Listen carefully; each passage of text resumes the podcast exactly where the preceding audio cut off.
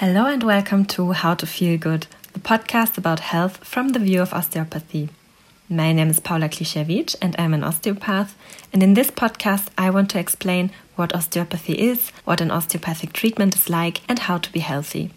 I did my bachelor's and master's in osteopathy. Yes, that is possible. So I have a scientific background. For some time now, I have been working as an osteopath for grown ups and children in Frankfurt, Germany. And in this podcast, you will find information about osteopathic treatment, interesting discussions about health, as well as interviews with other osteopaths, but also patients who tell their own story. What makes this podcast a little bit special is that there will be episodes in German and in English. That is because I live and practice in Germany, but my patients are very international, so I want everyone to be able to listen. You will see the language of the episode in the title, so you can easily choose which one you want to listen to. In the last episodes, I already touched on the fact that osteopathy seems to be an attention field in between science and spirituality. This leads towards a few problems for which, to be totally honest, I myself do not really have the answers. But that is why we are here, to discuss this kind of questions. And that is also what the next two episodes will be about. I want to discuss the topics of osteopathy and science and osteopathy and spirituality. Today we will ask the question how osteopathy and science can come together and which problems occur in that. But before we start, I want to give a little disclaimer. A lot of what will be said in this episode is my personal opinion, and I cannot speak for all osteopaths. I do think that I represent the opinion of especially many young osteopaths, but please keep in mind that there's definitely many who see this topic totally differently. And just to get it out of the way, I am definitely pro science. Science is nothing that you have to believe in. It is a complex system which goal is gain of knowledge, and that is defined by meticulous checks and balances. The last two years of pandemic have shown how dangerous a anti-scientific worldview can be, and so I want to make something very clear. Although osteopathy, especially in Germany, is considered an alternative medicine, and although I speak about topics like the soul and life in general, this is definitely no place for conspiracy theories of any kind. I do not want to be associated with any people like this, and I 100% stand against their idea of the world and the human. This is why the topic of osteopathy and science is so important to me. I want us as a discipline to get out of this hole of mysticism that we are in, especially in Germany. But that is a quite difficult and also delicate task, especially if we as osteopathy want to stand true to our core principles. So let's dive into this. Is osteopathy scientifically proved? A question that many patients might ask themselves. The topic of osteopathy and science is quite young and therefore even more important, especially because it raises questions about the future of osteopathy. But to dive into the science of osteopathy, first we have to look at science itself. So let's do a brief digression. What is science? One could say science is the attempt to understand the relationships of cause and effect through logic and rationality. The goal is always knowledge production. So, science tries to understand how the world works and how we can use this knowledge to navigate in the world. There's three common features of all scientific disciplines intersubjective traceability, showing connections that go beyond individual cases, and a critical mindset. Intersubjective traceability means that every data acquisition has to be transparent for everyone. Out of this data, you then try to make conclusions that go beyond individual cases. And during the entire process, one questions himself asking, but could it not be different? So, to gain scientific knowledge, one has to ask questions, observe, hypothesize, examine them in experiments, and repeat those multiple times. Then you interpret these findings and share them with the world so they can be discussed by others.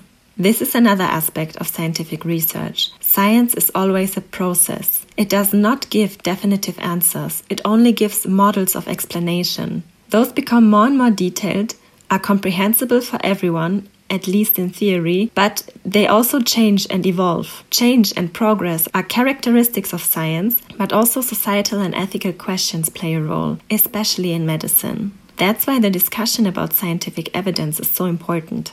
Now let's talk about what science actually is. Beckerman describes that there's no specific scientific method and no method that would be the same for all natural sciences. Science is simply the approach to find the truth about how things are and to find proof for that. Scientific research has to follow precisely set procedures and documents its own process meticulously. That is how scientists recheck each other. Then the findings are discussed on international specialist conferences, and this process is called peer review. Before a study or an article, a so called paper, is posted in a trade journal, it has to be reviewed by specialists, so called peers. This is a very strict process, and the requirements to be published are very high. This is how the quality of data is guaranteed, possible mistakes are eliminated, and alternative explanations excluded. So, the scientific method is defined by a very systematic approach. Medicine is also becoming more and more science oriented. That is the so called evidence based medicine. But what is it? Evidence based medicine is about using scientific evidence for the individual patient in the best way possible. That means that all data found in studies is examined and interpreted to define the effectiveness of specific interventions.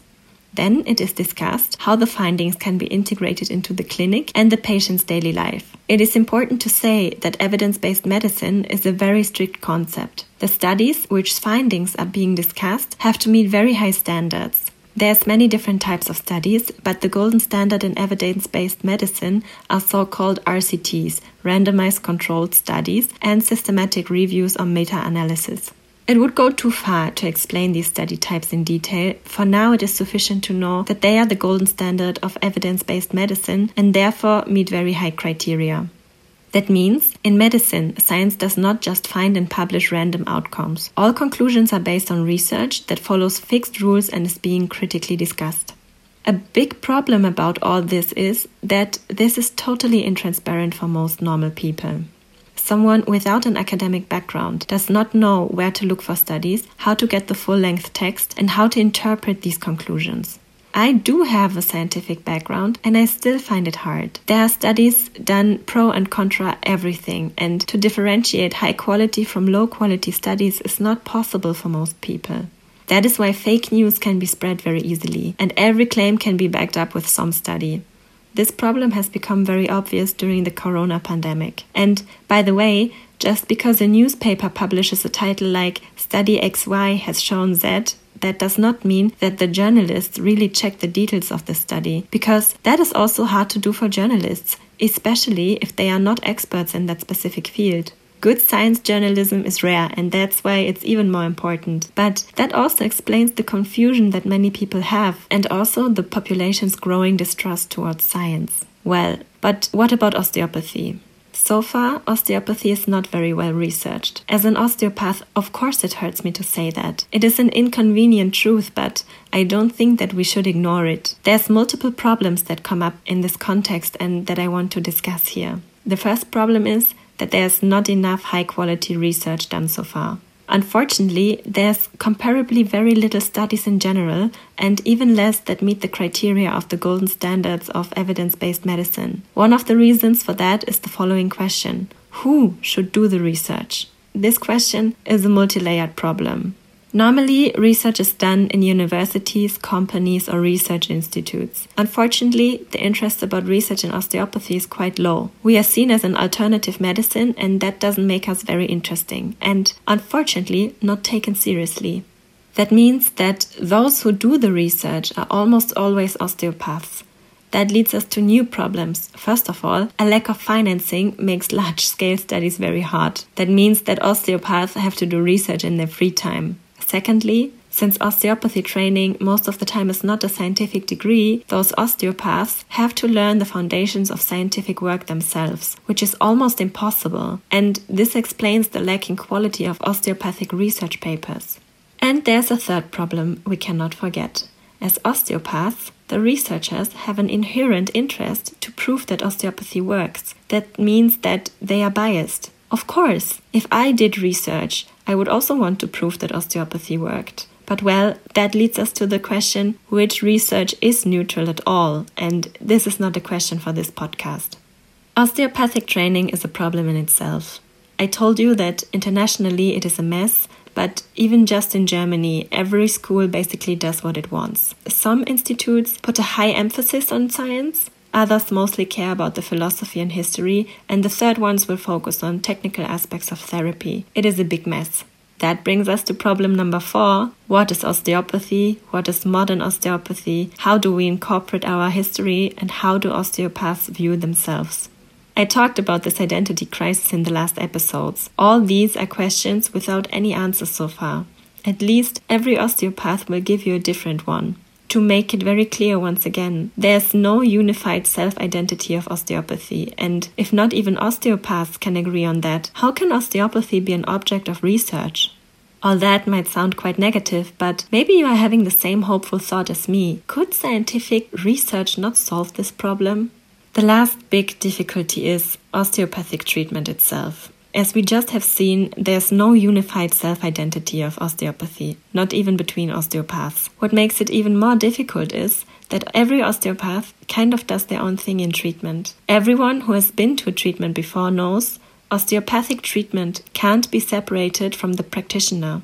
Therapist and patient are just too close in this kind of treatment. That means that the therapist, as an individual, as a human, is part of the treatment. And the therapeutic closeness is absolutely part of osteopathy. But how can we include that into a randomized controlled trial?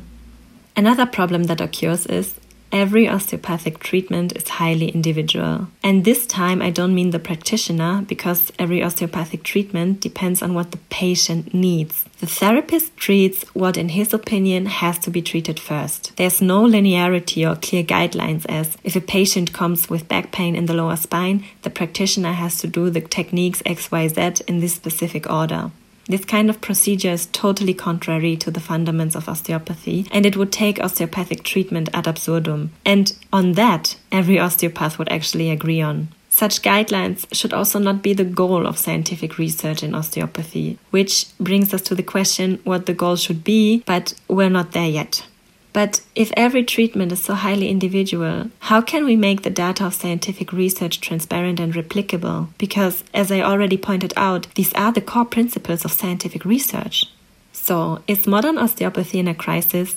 I would say yes. In a manifest identity crisis. I brought up the problems of modern osteopathy and explained why osteopathy and science have not really come together so far. All these problems are becoming more and more relevant today. The landscape of osteopathy in Germany and internationally is an absolute chaos. But if we don't want to stay stuck in alternative medicine at the border of pseudoscience, we have to face all of these questions and problems and withstand the answers. There are newer osteopathy schools who value science highly. That is the beginning, and it would not be the first time in medical history that peripheral disciplines develop into serious specialties, just like dentistry and psychology, for example. But a process like this means that we have to do a lot of work.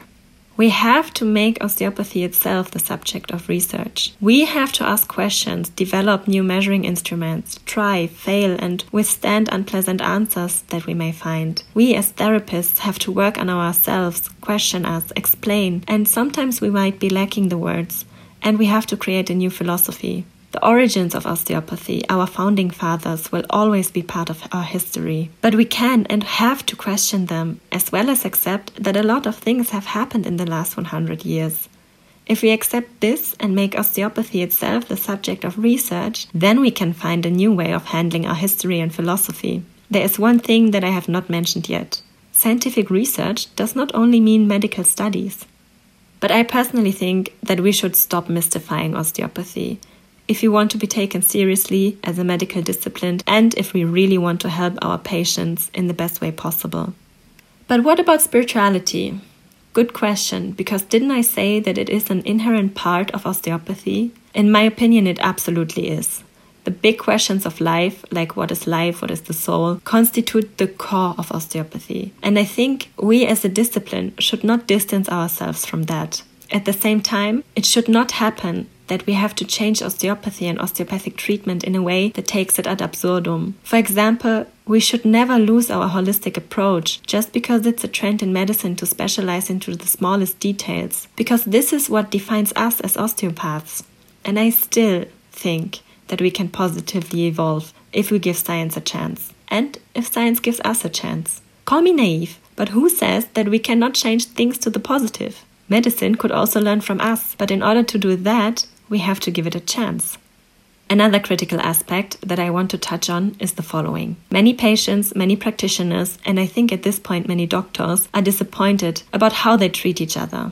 Research is becoming better and better. We gain more knowledge, better understanding of the human body. We develop new concepts, medicines, ideas, and treatment methods. And still, more and more patients feel left behind, misunderstood, and badly treated. And more and more doctors are overwhelmed with all their tasks and responsibilities. There is no time for the individual patient, and let's be honest, nobody can keep up with all the information that is available. And the concept of what a human is that stands all behind that is a mechanistic, reductionistic one. Maybe evidence based medicine does tend to see the human as a machine a little bit too much, because life is not a laboratory, sorry to tell you guys. And that is why alternative practices, just like osteopathy, are becoming more and more popular because we do not have to operate in that system and therefore we can take as much time for a patient as we want and need. We can make our own rules. Now, don't get me wrong, these are privileges and a big fear of many osteopaths. Also, my fear in a way is that we might lose them if we have to operate in the same healthcare system. There definitely is the potential to destroy osteopathy. In a perfect world, the healthcare system would be based on humanity. But it is not at all. It is not only but also based on profit. And I don't want to sound like a pseudoscientist, but we should not forget that, and it also has to be said.